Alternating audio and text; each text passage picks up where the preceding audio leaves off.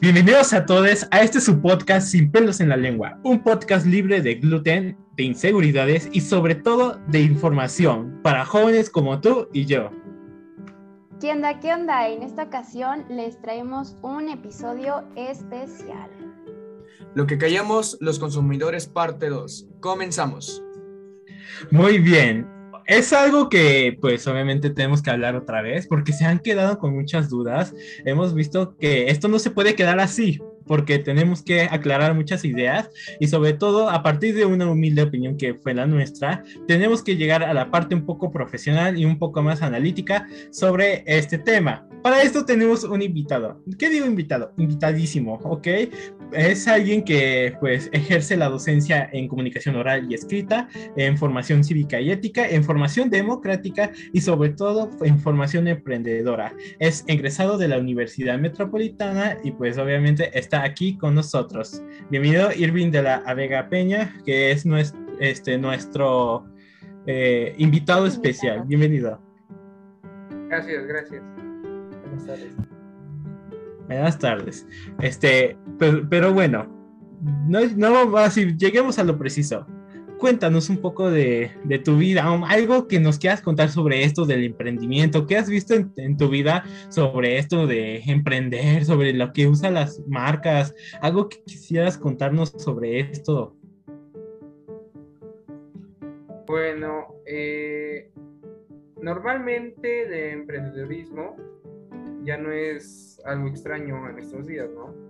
Porque normalmente cada persona quiere tener un ingreso extra muy independientemente de la licenciatura que hayamos estudiado, sean médicos, sean abogados, sean nutriólogos, etcétera, ¿no? Normalmente el emprendedurismo está en cada uno de nosotros. ¿En qué sentido? Desde que tal vez podemos vender dulces, eh, crear una pequeña tienda, hacer intercambios, ¿sale? Con un fin de lucro, etcétera. Concretamente eso es emprender, ¿no? Obviamente de ahí se derivan varias cuestiones, como son las denominadas startups o constructores de, constructores de negocio, que más adelante eh, vamos a estar viendo y voy a aclarar ciertas dudas. Obviamente, en este sentido, cuando tú empiezas a crear una empresa o tienes en la mente una empresa, muchas veces tendrás la duda de cómo lo voy a hacer, necesito mucho dinero, cómo la construyo, qué, qué tipo de publicidad necesito, entre otras situaciones, ¿no? La cosa no es tan compleja, ¿vale? Porque hay empresas que empezaron desde ser una tiendita a ser en estos momentos empresas nacionales, empresas internacionales, etcétera. ¿Vale?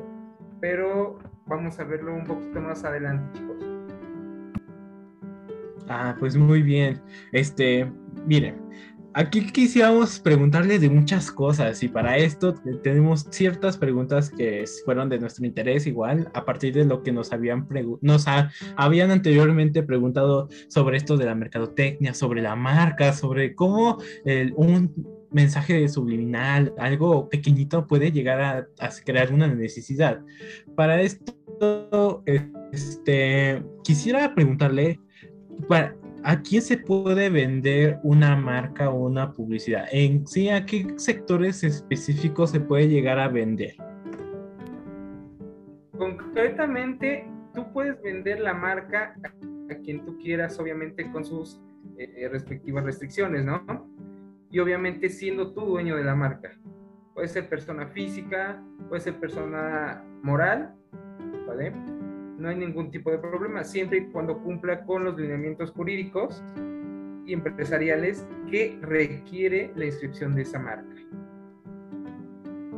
Claro, y pues resulta como bastante interesante de qué forma este, las empresas o una marca intentan llamar la atención de, pues, de su público en general, ¿no?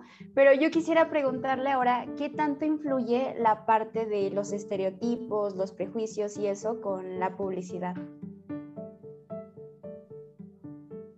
Claro.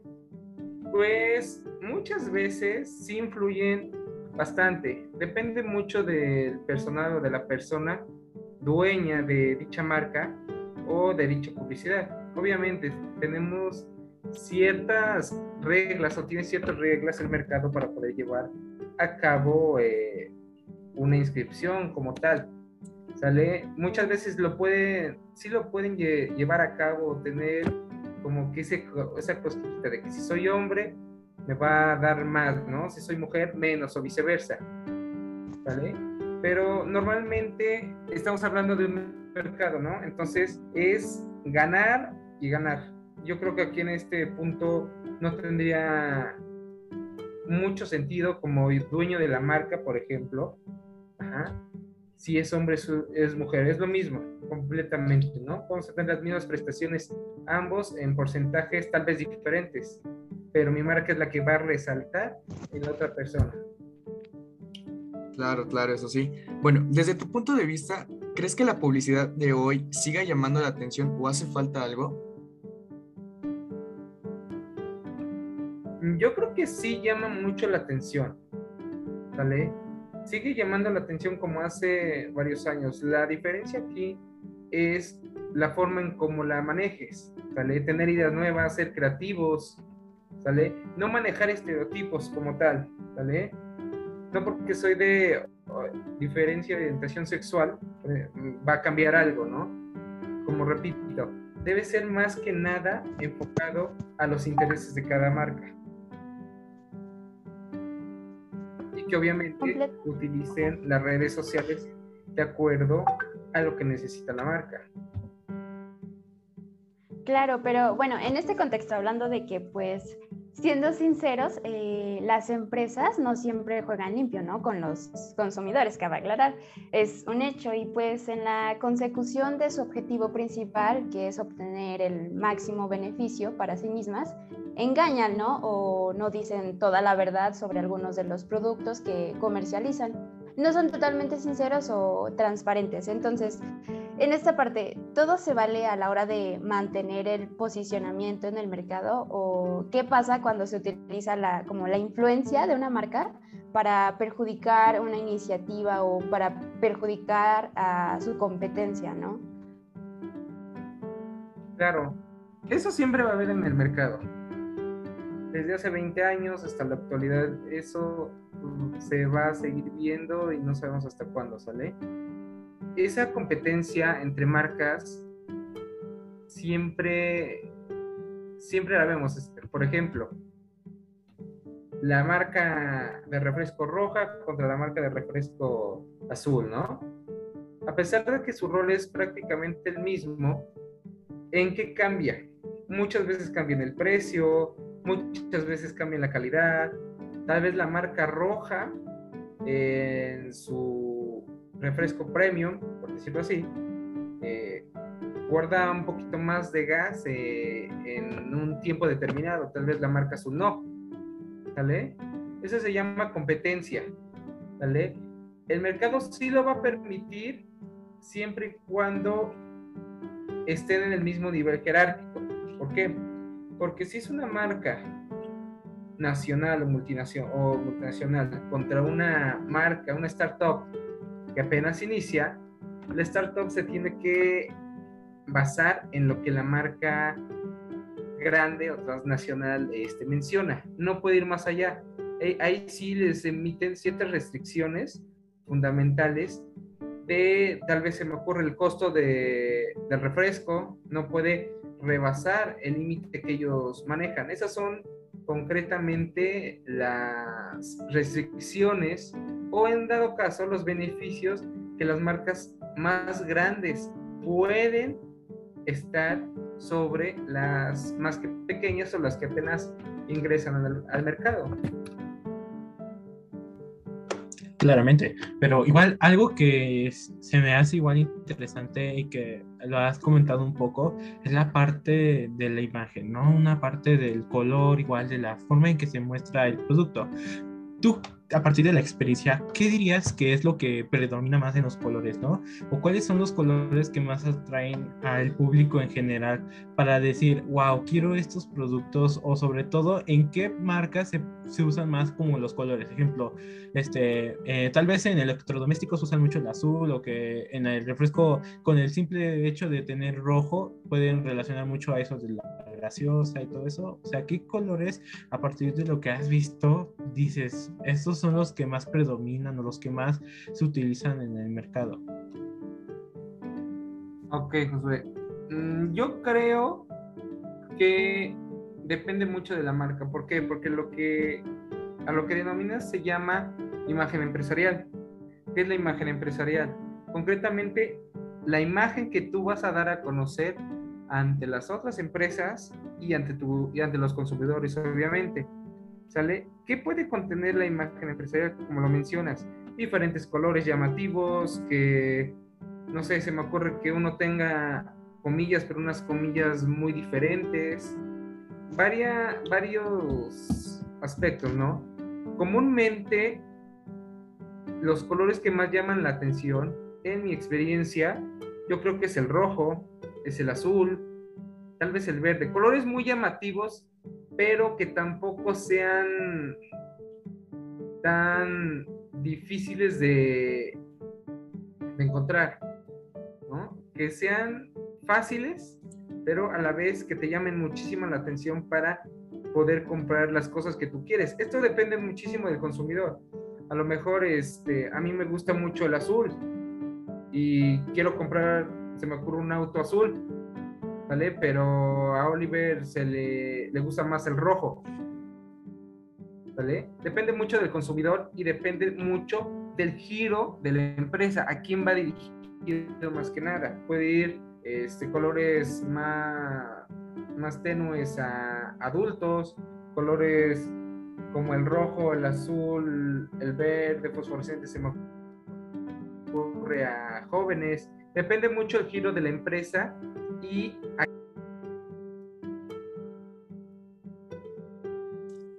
Mm, claro, y hablabas ahorita, bueno, de esta parte que era en los colores y pues bueno, actualmente, ¿cuál es la mejor forma de hacer una campaña en redes sociales?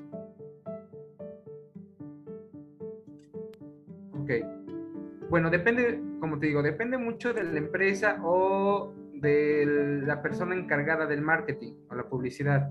Muchas veces eh, hacen comerciales, la mayoría de veces hacen comerciales, utilizan redes sociales, este, utilizan programas como el suyo para hablar y hacer promoción a ciertas marcas, se siguen utilizando volantes, se siguen utilizando lonas, radio, televisión. Comúnmente ahorita como los jóvenes están dedicados, estamos dedicados más al Internet, ¿vale? A redes sociales. Entonces yo creo que va más por ahí. La publicidad es un poquito más por ahí, pero no ser una publicidad muy pesada, ¿no? Sino ser, hacer una publicidad directamente a lo que, a lo que quiere la marca. Porque si haces una publicidad eh, un poco pesada, que cuestionarios, que esto, a lo mejor la persona o el chavo que ingresa y ve eso, le da, eh, lo cierra, ¿no? Como una, como una ventana. La cierra porque no le causa interés. Sin embargo, si vas directo un poquito al grano, pero a la vez dándole el giro que quiere tu empresa y lo que quieres llegar a lograr, yo creo que va a ser muy interesante y más digerible para la persona que lo está viendo. Ah, claro, claro. Y algo que igual podemos decir es la parte de cómo se usan los influencers, igual como parte de mercadotecnia, ¿no? Es como la parte de, ejemplo, ¿no? Utilizar a personajes como Kuno, como tal vez a, personajes como de, de, la farándula que estén en conflicto, pero que pueden hacer que eso atraiga a gente a la marca o algo así. Este, es una herramienta, ¿no? Y también puede ser algo de, eh, que igual puede ser igual el TikTok, ¿no? Esto es una, pues yo siento una nueva herramienta que llegó para ayudar igual en la parte de la mercadotecnia, en la parte de atraer a gente más joven y a toda la gente en general, porque obviamente es adictivo ese, esa red social, ¿no? Pero igual ¿tú cuál crees que para esta actualidad los jóvenes, aparte de esas dos, pues podían atraer o pueden atraer los mercadólogos para, pedir que o para hacer que su producto se vea como algo interesante o algo necesario? Yo creo que son tres aplicaciones importantes. Lo que es TikTok, lo que es Facebook y lo que es Instagram. No veo muy mucho interés en Twitter, aunque hay, hay muchos usuarios ahí, pero yo creo que lo que llama más la atención son esas tres redes, ¿no? TikTok, Instagram y tal vez Facebook. Y son lo que las marcas normalmente han utilizado. Normalmente utilizaban este Facebook, ¿no? Pero hace, desde hace algunos años para acá empezaron a utilizar Instagram y ahorita, eh, antes de la pandemia, parece que fue creado TikTok.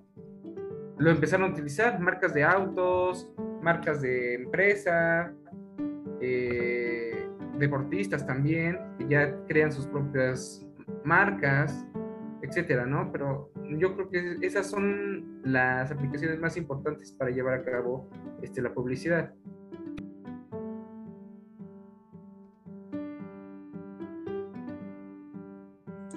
Y pues bueno, eh, creo que como siguiente pregunta que te podría decir es que pues bueno, para una empresa, en tu punto de vista, esa pregunta creo que la hacen muchas empresas y muchas tiendas que dicen, ¿por qué nos comprarían a nosotros? O el por qué, ¿con qué razón?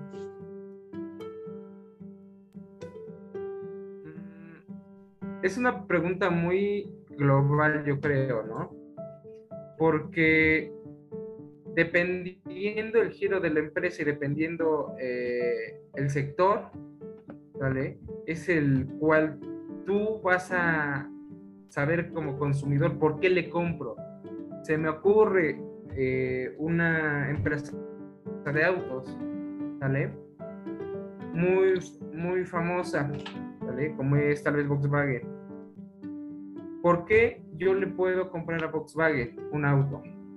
Tal vez porque me, me gusta sus diseños, porque me gusta el sector en que se envuelve, no sé, la seguridad, porque un auto tiene 15, 20 bolsas de aire, porque el diseño es muy bonito.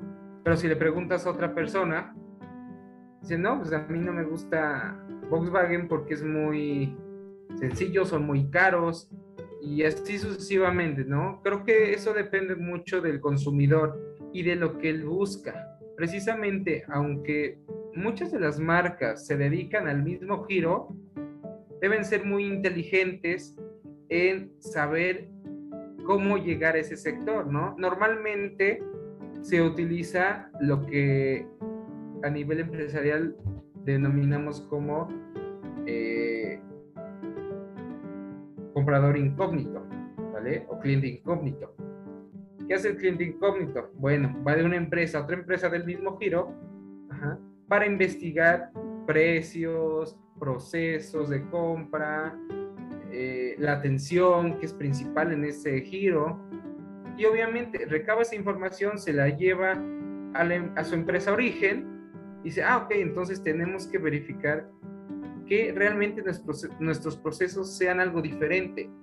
El que normalmente se llama un plus. Cada empresa debe tener un plus diferente a las demás. ¿Para qué? Para que crezca de mejor manera, para que las ventas eh, se disparen hacia arriba, si están muy bajas, saber cómo manejar esas decisiones y tomar decisiones bajo riesgo, ¿no? creo que depende tu pregunta más de el consumidor, lo que busca el consumidor. Claro, y pues está bastante interesante cómo cada empresa o cada marca debe tener como cierta diferenciación para que pueda destacar o hacerse sobre todo visible en, en la sociedad, ¿no? Eh, pero bueno, por último, porque pues el tiempo no lo, no lo limita, no sé qué más quisieran agregar mis compañeros. Pues solamente eh, ¿qué recomendarías en forma general al consumidor antes de elegir a una marca o, o algo, ¿no? Para consumir, para usar. Bien, ¿qué recomendación le haría? Yo creo que investigar bien precisamente la marca, su historia, es fundamental su misión y visión porque desde ahí se desprende todo, sus objetivos, sus valores. Ya teniendo claro estas cuestiones, eh, podemos pasar a los procesos, el costo, las amortizaciones y depreciaciones que son fundamentales. ¿A qué me refiero con esto? En cómo volvemos al ejemplo de los autos, ¿no? Depende mucho la marca, eh, cómo se va devaluando. Y en base a eso, el costo va a ser fundamental en ese sentido, ¿vale? Normalmente como consumidores buscamos algo que esté bonito, pero que también esté a nuestro alcance, ¿no? Y que nos dure cierto tiempo. Esa sería una de las recomendaciones, ¿vale? La atención también es muy importante, que lo que buscas realmente satisfaga tus necesidades como consumidor, que vas a, vas a entrar contento y vas a salir contento. Yo creo que es lo indispensable como consumidor y lo que normalmente, normalmente buscamos. Obviamente, no nada más eh, enfocarnos en una, en una marca, dependiendo obviamente de lo que vayamos a, comprar, ¿no? Sino investigar en diferentes marcas, ¿vale? En diferentes tiendas, empresas, etcétera, Y en base a eso valorar, valorar, perdón, si nos conviene y si no, y si sí satisface nuestras necesidades. Pues muy bien. Wow, en serio, me he quedado con muchas cosas.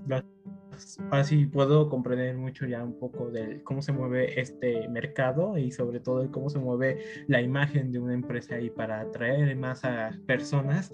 Pero como siempre decimos, el tiempo se nos acaba muy rápido, no es infinito y pues tenemos que seguir adelante. Agradecemos mucho tu presencia, tu participación, el darte un tiempo para hablarnos sobre este tema que es súper, súper, súper, súper importante. Este, eh, no sé si quieras compartir una red social para que te puedan seguir y saber este, un poco más sobre eso, que te contactaran, o si pues así nomás. Ahorita mis redes están en construcción porque ahí me hackearon algunas cosas. Entonces, estamos checando precisamente eso para poder recuperar mis redes sociales y en base a eso seguir eh, hablando sobre esta situación, ¿no? Ok, pues no hay problema. Pues muy bien, como decimos, el tiempo se nos ha acabado. Muchas gracias por escuchar este podcast. Síguenos para más podcasts, para más temas y sobre todo espero que se hayan divertido mucho. Los queremos mucho y los queremos ver próximamente. Escúchenos en cualquier plataforma, Spotify, eh, Google Podcast, este, próximamente en iTunes, pero sobre todo escúchenlo y disfrútenlo. Nos vemos en la próxima. Hasta luego.